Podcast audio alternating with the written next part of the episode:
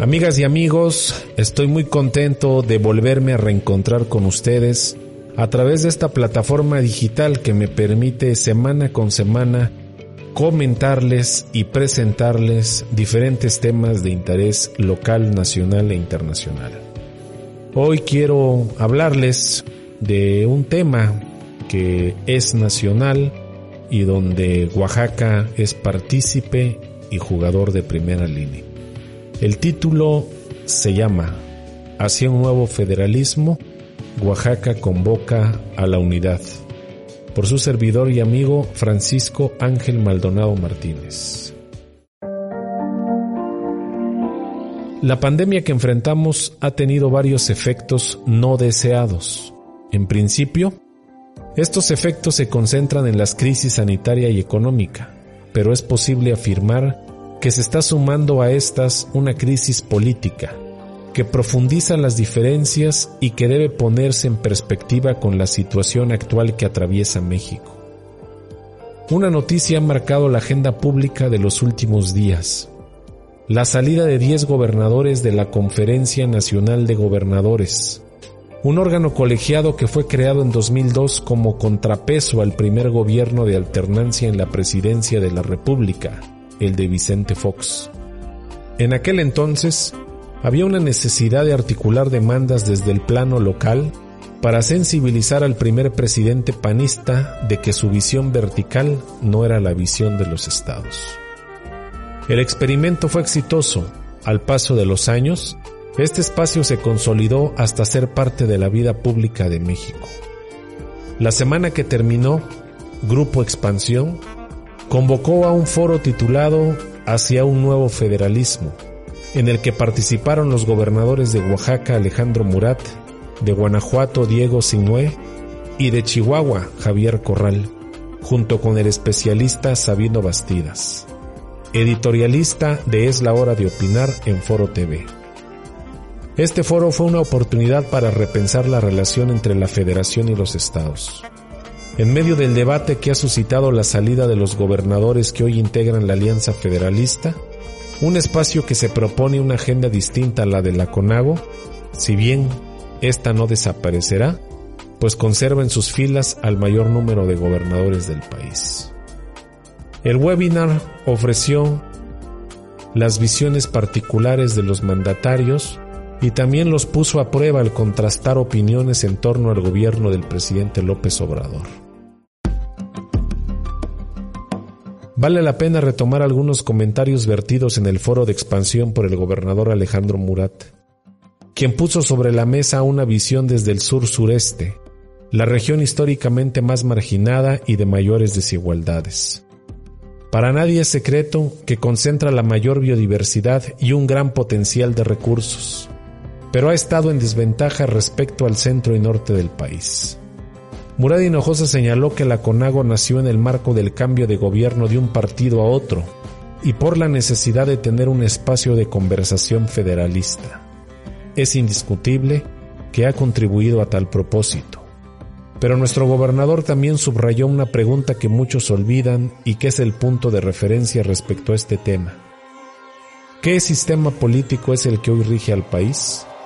Es un sistema presidencial, de ahí que cualquier modificación dependa de los grandes liderazgos, tanto en la presidencia como en el Congreso Federal, y que la nueva situación se explique porque nadie previó la mayoría absoluta que tendría Morena. Este es el panorama que enfrentan los gobernadores que pertenecen a partidos políticos de oposición.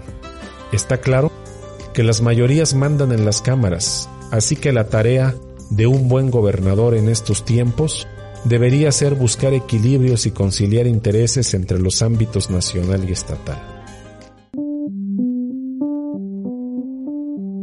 El mandatario oaxaqueño recordó con justicia que en la historia de México el pacto fiscal ha rendido frutos. Tan es así que el desarrollo de la industria en un estado como Nuevo León tiene que ver con la llegada del gas. La gran industria llegó porque había energía barata, y este efecto se diseminó por el norte del país. En una etapa más reciente, el Bajío detonó su desarrollo gracias a una implementación adecuada de fondos de capital y a la atracción de inversión extranjera.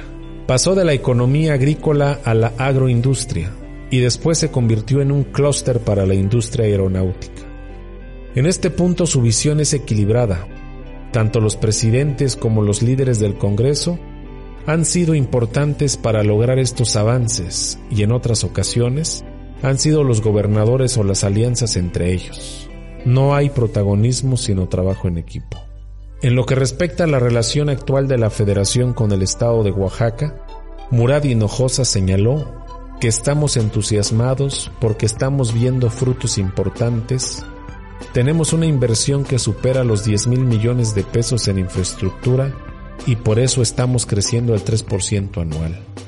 Oaxaca ha tenido tres años de crecimiento sostenido que representan un dato inédito en su historia reciente. De fondo, hay un proyecto estructural que será un nuevo motor de crecimiento de impacto regional y nacional, el corredor interoceánico y una nueva visión de desarrollo en conjunto con la iniciativa privada que se consolidó a partir de la firma del Pacto Oaxaca. Si bien en los primeros años de su gobierno se remontaron las condiciones de conflictividad social y un giro de 180 grados en la narrativa del desarrollo de Oaxaca, también es cierto que la crisis generada por la pandemia supone un reto enorme que solo se puede superar mediante la suma de esfuerzos. En este punto, el gobernador hizo un análisis en el que sobresale su formación como internacionalista se refirió a la coyuntura actual como un evento inesperado que demanda un uso intensivo de recursos, en el que los estados deben innovar. Y es que en el entorno internacional es cada vez más complejo, pues se mantiene la guerra comercial entre China y Estados Unidos, y la caída de los precios del petróleo ha alterado la confianza en los mercados. Frente a este panorama de incertidumbre, recordó que cuando se creó la Unión Europea, también se crearon dos grandes fondos, los fondos compensatorios de pobreza para garantizar un piso mínimo de bienestar y los fondos de desarrollo regional por estado o por región. Un ejemplo de que puede haber acuerdos básicos sobre lo fundamental y también pueden existir alianzas para el desarrollo de acuerdo con las condiciones y objetivos de cada estado. Una ruta de lo que podría suceder en el país al repensar el federalismo. Frente a las visiones excluyentes del país, que tienen que ver inevitablemente con las condiciones de ventaja obtenidas en el pasado, vale la pena retomar la visión desde el sur-sureste que presentó el gobernador Alejandro Murat. La convicción es que el desarrollo asimétrico se debe compensar. Frente a un panorama de mayoría absoluta de un nuevo partido en el poder, la apuesta debe ser a encontrar coincidencias en los estilos de gobernar en esta dimensión cualitativa, el mandatario oaxaqueño ofreció un dato. El presidente López Obrador ha visitado 16 veces Oaxaca, lo que significa que el 10% de su gobierno ha estado entre nosotros. Y, una conclusión, en las visitas del presidente se generan las condiciones sin que los foros sean imprescindibles. La mística ha sido promover la coordinación y evitar el conflicto. Bajo esta lógica, Hoy Oaxaca se suma a un nuevo federalismo, pero sin divisionismo. Es la apuesta de un jugador inteligente, consciente de que los equipos son los que ganan campeonatos. Más que nunca, la situación lo amerita. Amigas y amigos, soy Francisco Maldonado, doctorante en Administración por la Universidad de Anáhuac. Les mando un abrazo.